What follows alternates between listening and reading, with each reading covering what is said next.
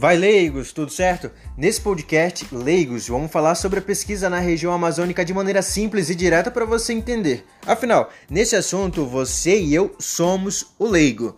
A pesquisa científica tem um grande valor para a sociedade. Através dela são realizadas curas para doenças, desenvolvimento de tecnologias novas que ajudam o crescimento do país, auxiliam a solucionar problemas que prejudicam a população e contribuem na melhor qualidade de vida. E quem está conosco hoje para falar sobre esse tema é o pesquisador da UEL, professor Jair Maia. Na verdade, ainda nem citei ainda o assunto, mas a gente vai começar. Professor, Fale um pouco, eu fiquei sabendo que o senhor acompanhou uma equipe de meteorologia para medir o nível de poluição daqui de Manaus que vai para os municípios. E conta pra gente de forma tranquila, tranquila não, de forma explicada, porque eu leigo aqui e o nosso ouvinte também não está entendendo muito sobre isso. Então, o senhor que é especialista vai explicar. Fale pra gente que, como foi que surgiu essa pesquisa? Então, há, há alguns anos atrás, o, a, a turma que trabalhava com clima e ambiente começou, que estudava de, há muitas décadas é, o, como que a Amazônia é, funciona, é, é graças a essa, essas pesquisas, esse, desse grupo gigante de pesquisadores do mundo todo, de cientistas do mundo todo, entendeu que é, o que acontece na, na, na, no Saara, do deserto Saara pode influenciar diretamente as chuvas na Amazônia. Descobriu também qual, é, qual a importância dos Andes, né, da, da sim, Cordilheira sim. Andina, para que, trans, que transporta a umidade da Amazônia para o sudeste. O sudeste era para ser deserto se não fosse a, a Cordilheira sim. dos Andes. Graças à Amazônia também, né? Então, mas quando você pega compara a América do Sul com a África, você vê que no próximo à linha do Equador você tem ali a floresta é, tropical. É, e isso esse, esse padrão se repete no mundo todo. Mas na América do Sul, é, como tem uma cordilheira gigante, a umidade que sai da, que sai da Amazônia, que deveria ir para o Pacífico, ela é desviada para o Sudeste e para o Pantanal. Então, é, depois que a pessoa começou a estudar isso, como é que funciona, aí se batizou de rios voadores, porque o que se sabe hoje é que 50% de tudo que é evapotranspirado, toda aquela umidade que vai para a atmosfera, que sai da Amazônia, que é porque sobe da Amazônia, metade disso volta para a Amazônia na forma de chuva e outra metade é desviada para o Pantanal e para o Sudeste. Sudeste. E veja qual é a importância da floresta então em cima disso. O Sudeste é o maior produtor é, agrícola do Brasil em vários produtos. É, e o Centro-Oeste complementa isso com os grãos, como soja, por exemplo. Né? É, se corta a floresta, você tem uma redução significativa no Sudeste. E talvez o Sudeste se transforme no, naqueles desertos que tem na África, que tem na Austrália. Sim. Certo? Então, então diria que uh, todo impacto que tem, por exemplo, na agricultura lá, quando não vai bem, ela vem devido ao que acontece aqui. É, é... essa é a expectativa, né? O grupo do clima que foi criado para fazer frente à, à, ideia de que a Amazônia pode ser cortada de qualquer jeito, que pode ser derrubada porque para impedir o progresso, na verdade vai provocar um desprogresso, né? né? Ou, uma, ou uma regressão no nosso progresso econômico, que o Brasil vive de commodities, né? vive, de, vive de vender grãos para fora do país, essa é a principal é, atividade econômica brasileira. É, e quando você corta a floresta, você vai impactar diretamente, está provado já, que vai, vai impactar diretamente a agricultura no, no, no, no Sudeste. Bom, a turma começou a entender isso e aí começou a se perguntar: Manaus, 2,2 milhões de habitantes e uma cidade hiper povoada, em um, quadro, em um, em um, um círculo pequenininho. E um ovinho, é, né? é, uns 50 quilômetros só de, de, de, de, diâmetro. Como é que Manaus, como uma ilha de calor que já é, como é que ela impacta, então, a floresta, né? E aí o pessoal começou a, a, a procurar recursos para estudar esse negócio.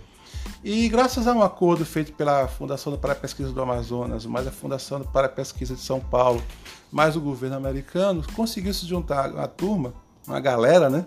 E cada um na sua, na sua respectiva área de conhecimento, química da atmosfera, física da atmosfera, biologia, é, é, meteorologia, é, modeladores matemáticos. Então, o legal desse projeto, que foi chamado Go Amazon, é Green Ocean, Amazon, né? então, ou seja, o Oceano Verde, Oceano Verde. da Amazônia, né? É, isso é uma, era uma corruptela em relação ao, ao oceano, ao, o, oceano Azul, é, né? a, Amazônia Azul, a Amazônia Azul, Amazônia é, Azul lá, lá do pessoal que trabalha na, na, ali na, no litoral, né? Era mais uma provocação mesmo.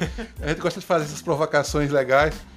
E a turma começou a colocar assim, ali em Manacapuru tem um sítio de pesquisa, de monitoramento que cara tinha as coisas maravilhosas. Você tinha é, radares meteorológicos, você tinha um LiDAR. LiDAR é um raio laser que é usado normalmente para fazer imagem 3D. Caraca. Então... Só que os caras fizeram um LiDAR imenso. imenso.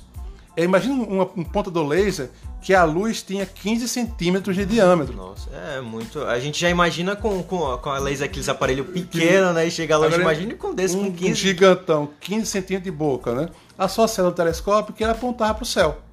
E aquilo ali, dependendo da quantidade de energia que você jogava no laser, ele ia para certas distâncias da atmosfera. Isso ele podia chegar até uns 100 km mais ou menos de altura. Ah, nossa. E, e para que isso? Para bombardear o material particulado que fica na atmosfera.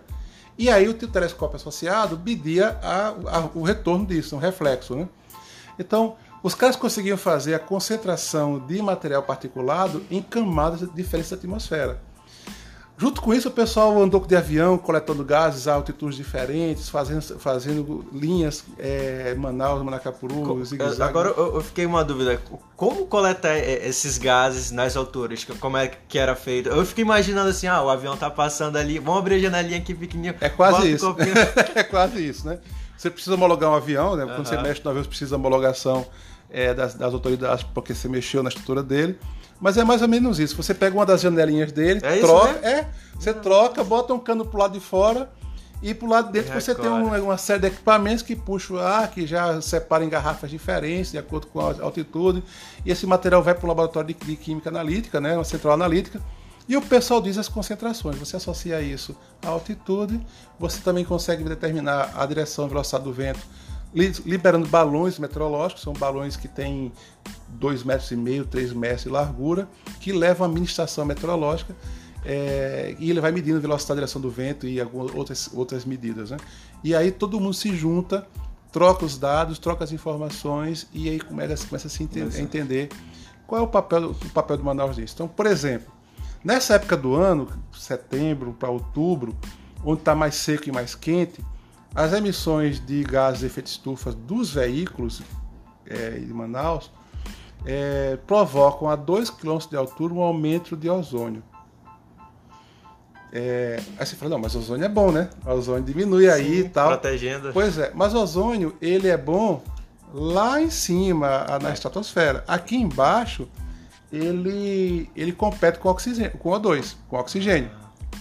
Se você respira ozônio, ele entra na hemoglobina do sangue e ele nunca mais sai. Caraca, e qual é o efeito que isso pode fazer no corpo, já que já não vai mais sair do corpo? É. Você, aquela célula morre. Hum, então, então... Você, você, tem uma redução da hemoglobina, né, de glóbulos vermelhos, por, por, contaminação de ozônio. O ozônio na pele é usado, por exemplo, na medicina para tratar tumores que não, que, não, que não regridem. Então eu vou lá, coloco lá um, um, uma câmera em cima do tumor, jogo ozônio ali dentro aquelas células que estão expostas, né, aquele tecido está exposto com aquela ferida, eles, aquilo morre. E aí a pessoa tem, né, é como se fosse uma cauterização sem usar calor. É, então é o ozônio usado para isso também. Então, é a parte boa disso, é a né? parte Porque boa do ozônio. Tirando, desde pois que é. não entre para o corpo. Pois né? é. E descobriu-se também que o ozônio ele pode, ele pode é, aumentar o tempo de vida médio do metano, que é um gás estufa complicado. Ele pode manter ou diminuir outros gases que são emitidos que podem ser prejudiciais para a gente. Aí o pessoal fala, nossa, mas tá a 2 km. Tá, tá a 2 km. A sorte é que tá a 2 km. Se tivesse mais baixo, mas se é tivesse seria? aí seria um problema. Então, existe essa possibilidade de, passar do tempo, isso descer mais? Essa camada? Ou... A, a possibilidade é se a poluição aumenta. E aí vem o problema do, da inversão térmica. Né? Sim. Quando Manaus começa a ter inversão térmica e começa, e começa a sofrer ilhas de calor, essa, esse negócio que é feito a 2 km pode começar a, ser, pode começar a se concentrar em altitudes mais baixas. Aí sim, isso é um problema potencial. É né? Então é aquela questão: quanto, quanto mais poluição no local, mais a camada desce, porque ela vai se porque, concentrar junto com as outras. É, porque é que você cria um efeito estufa é, local, né? E aí esses gases não conseguem subir muito e aí você fica preso. Se, você, se, se, alguém tiver aí a chance de pegar um barco ou uma lancha, qualquer coisa, sair no Rio Negro, subir o Rio Negro, é, se afastando de Manaus e voltar depois, você vai ver no final da tarde, lá para 5 da tarde, uma camada, uma camada cinza na atmosfera. Aquilo é poluição. Né? No topo daquela, daquela camada, ali está uns 2 km de altura. É nesse, nesse topo que se forma esses gases, Sim. certo? Se aquilo baixa por conta da, da inversão térmica provocada por, muito, por estar muito seco, por estar muito quente, Manaus perdeu muito a sua cobertura vegetal, né? cortou-se muito. Aqueles corredores ecológicos que existiam, os corredores verdes, foram, desapareceram quase todos nos últimos 10 anos. As unidades de conservação estão o tempo todo sendo invadidas. É, as áreas que são consideradas verdes são só verdes no papel, na verdade não, não tem mais vegetação. Mais é, essas invasões que acontecem na cidade elas diminuem muito a qualidade de vida das pessoas. Isso se reflete de forma muito pragmática no aumento de doenças cardiorrespiratórias, né? Você as pessoas é, gripam mais, Sim. tem mais rinite, tem mais sinusite. As pessoas que pegam é, doenças como dengue, como malária, qualquer outra doença tropical dessa, tem dificuldade para se recuperar porque tem outros fatores sim, associados. Sim. É, é tipo eu no caso, eu vim do interior do estado há alguns anos e lá o ar é totalmente não nada, diferente. Não tinha nada lá. Não tinha nada lá, mas o ar era uma coisa, sabe, boa. E aí quando chegava aqui, mano, já mudava, passava ali próximo a Iranduba, no porto de lá, a gente já sentia. E aí quando fica aqui, tipo, de vez em quando tá doente.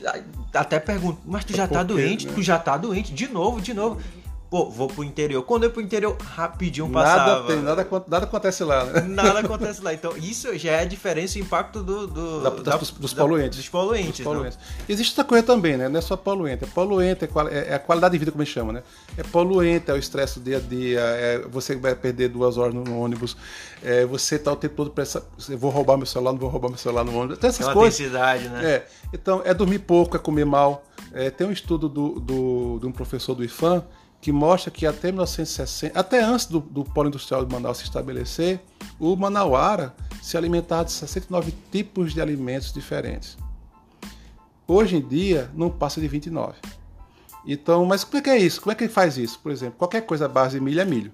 É. Qualquer coisa à base de arroz é arroz. Então, isso não conta.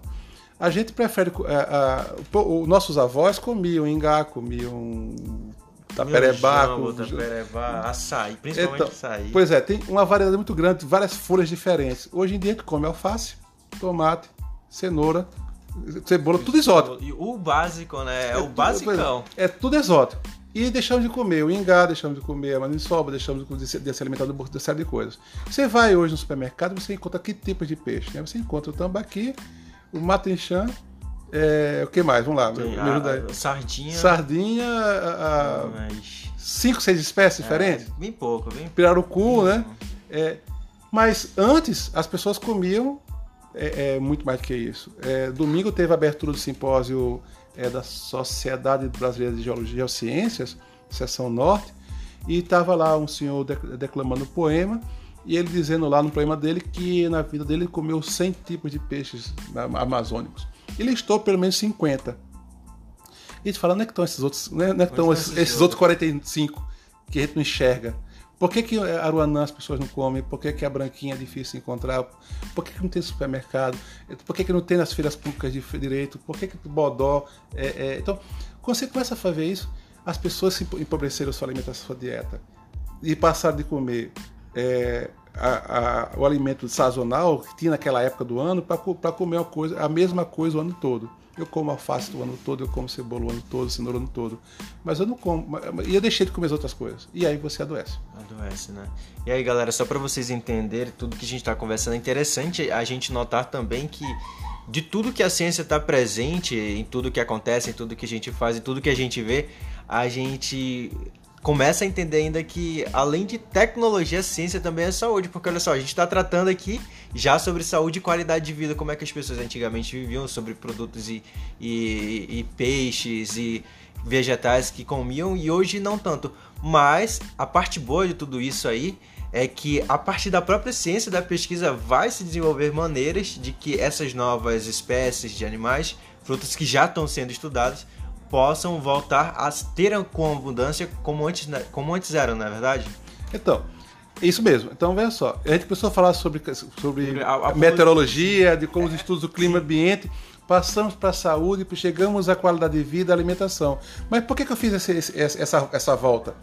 Porque a principal motivação para estudar clima, como que Manaus interfere em nível local é isso. As pessoas pioraram essa qualidade de vida da cidade. E obviamente é porque a cidade cresceu.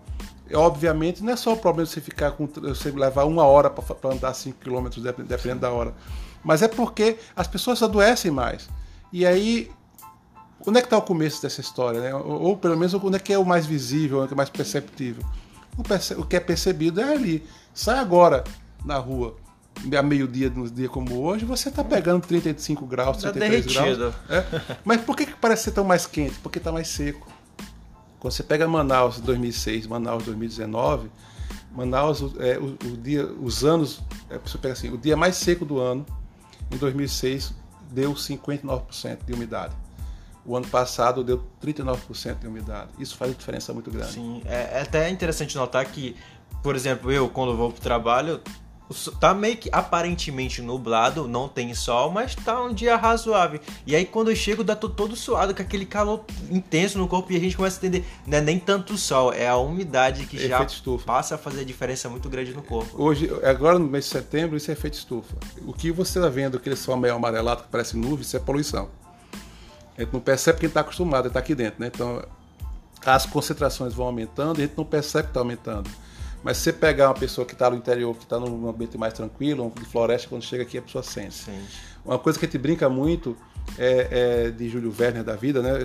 Se eu conseguisse ter uma máquina do tempo e fosse buscar um, um indígena de 200 anos atrás, Tô indo muito longe, não. 200 anos atrás, e trazer para cá, o coitado teria problemas horrorosos. Eu acho que ele ia morrer. Ele, usa, a, o, ele, o, nariz ia, o nariz ia queimar, os olhos iam arder, ele teria dificuldade de respiração, porque as concentrações dos gases Sim. mudaram radicalmente. Sim. Só para você ter uma ideia, quando eu cheguei em Manaus em 2006, as concentrações de gases na floresta, no topo da floresta, de CO2, por exemplo, eram em torno de 392, 393 partes por milhão.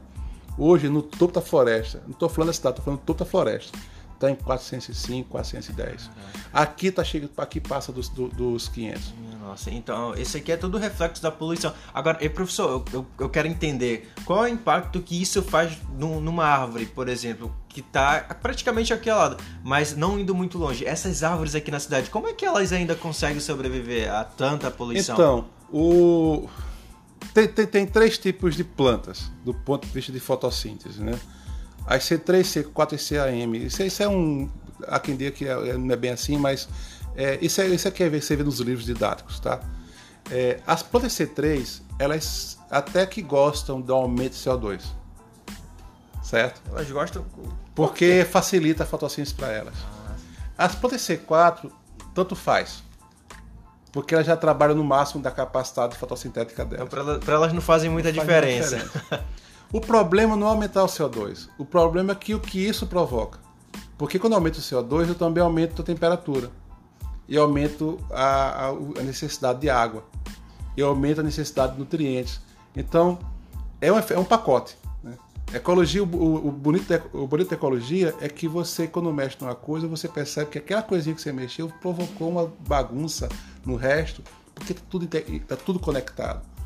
A gente sabe também que os carros não emitem só CO2, os carros emitem Sim. coisas muito mais pesadas. Né? Tem os, os é, os compostos nitrogenados, que esses são horríveis, o, o óxido nitroso, o ácido nítrico, ah, tem metano, tem ozônio, tem tanta coisa que os casos que os veículos é, jogam, né? é, que emitem na atmosfera. Principalmente os ônibus daqui de Manaus. Principalmente os ônibus são muito velhos. E aqueles que saem, sai a fumaça preta, pois é, ali, ali, é óleo que está sendo queimado, né? Uma frota nova reduz a quantidade de, de, de gases de efeito estufa. Os nossos ônibus, nossos carros pesados aqui não usam S10, como ele diz, usam S500, que tem muito mais enxofre. Então, esses outros gases prejudicam muito as plantas. É só você ver que elas não crescem. Né? É, é, você pega ali a Avenida é, é, Getúlio Vargas, que é linda, porque é tudo arborizada. Sim, tudo arborizada.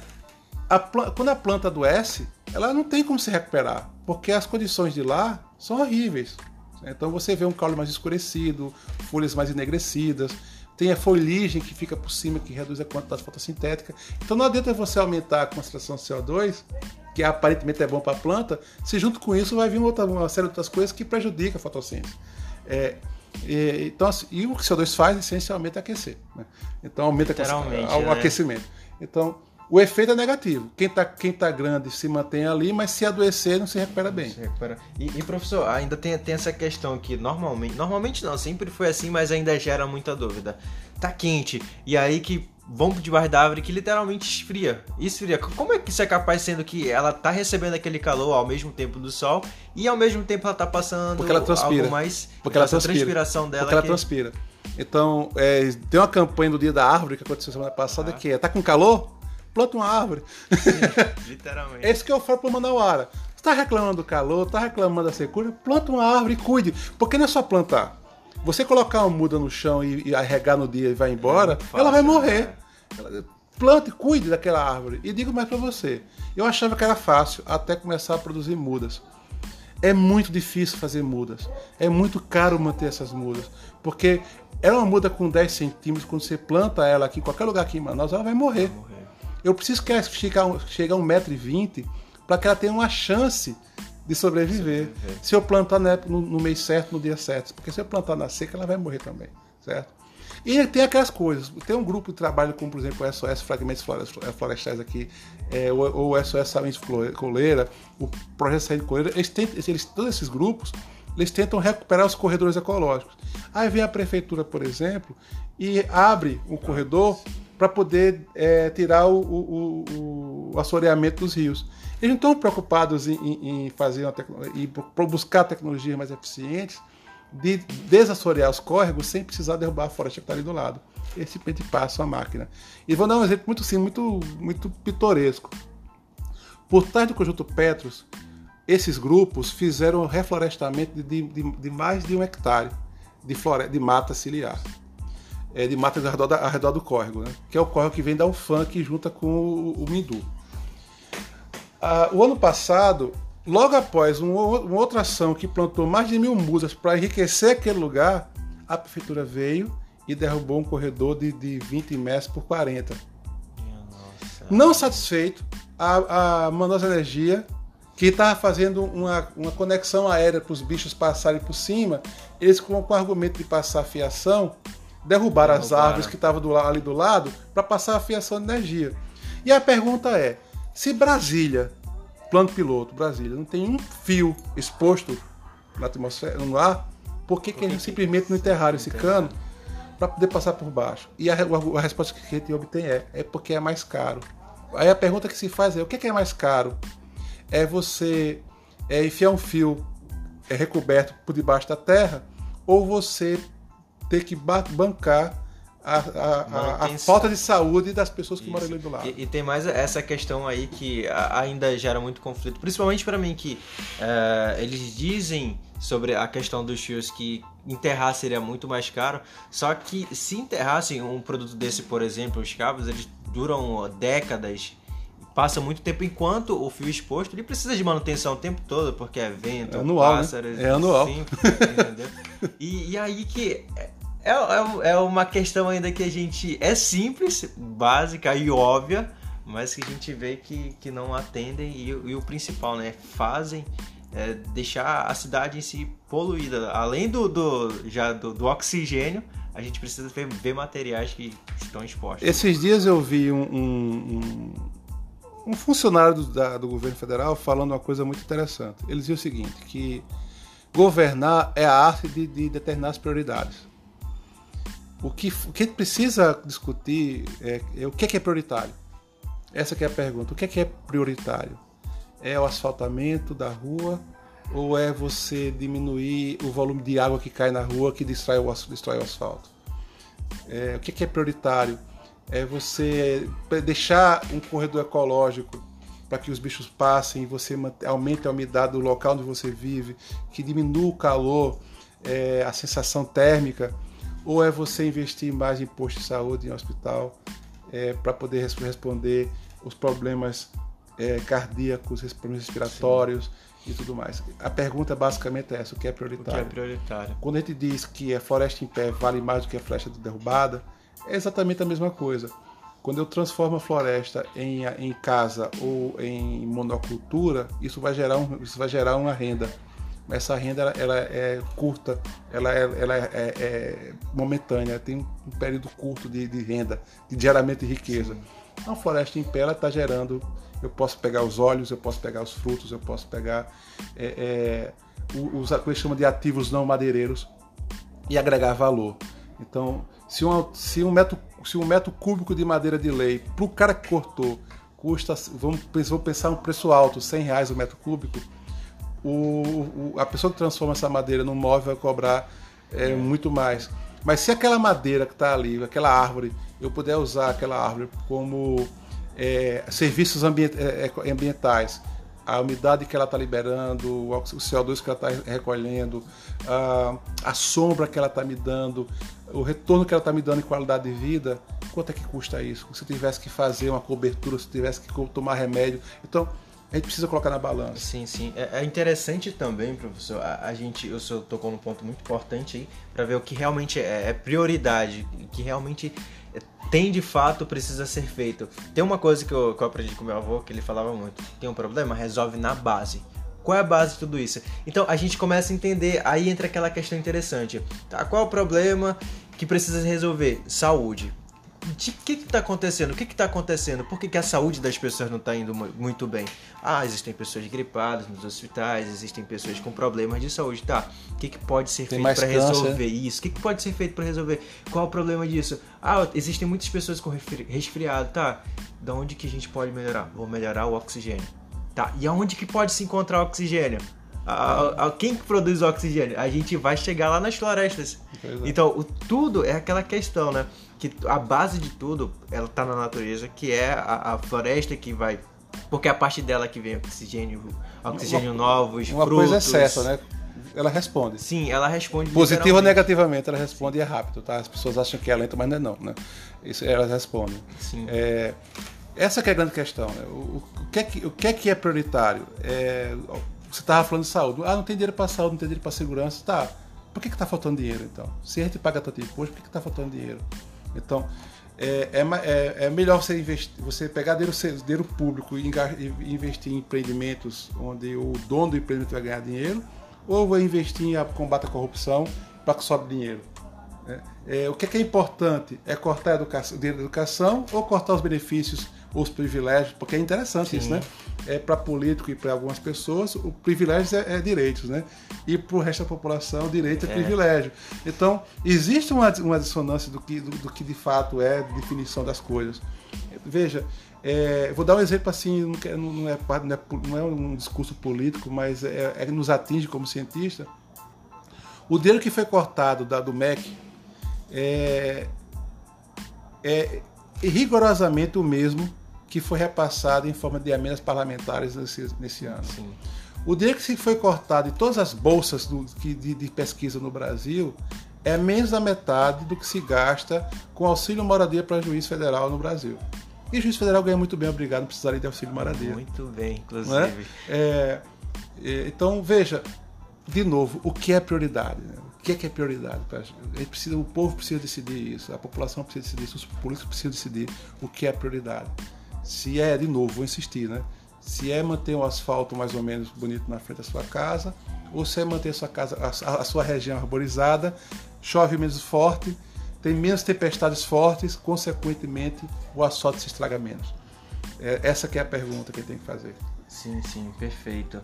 E o mais importante de tudo isso que a gente tocou sobre oxigênio, sobre o conhecimento, uh, a saúde também, que de tudo isso que o que o senhor falou pra gente, a gente fez um ciclo, um ciclo literalmente que foi o ciclo da vida, da vida humana, que é o ponto mais importante e de que tudo deve ser feito na base e que se investimentos fossem feitos dentro da ciência de maneira correta e de que da maneira que deve ser feito, Acredito que o nosso país será muito melhor e, claro, a, a qualidade de vida das pessoas na sociedade vai melhorar bastante.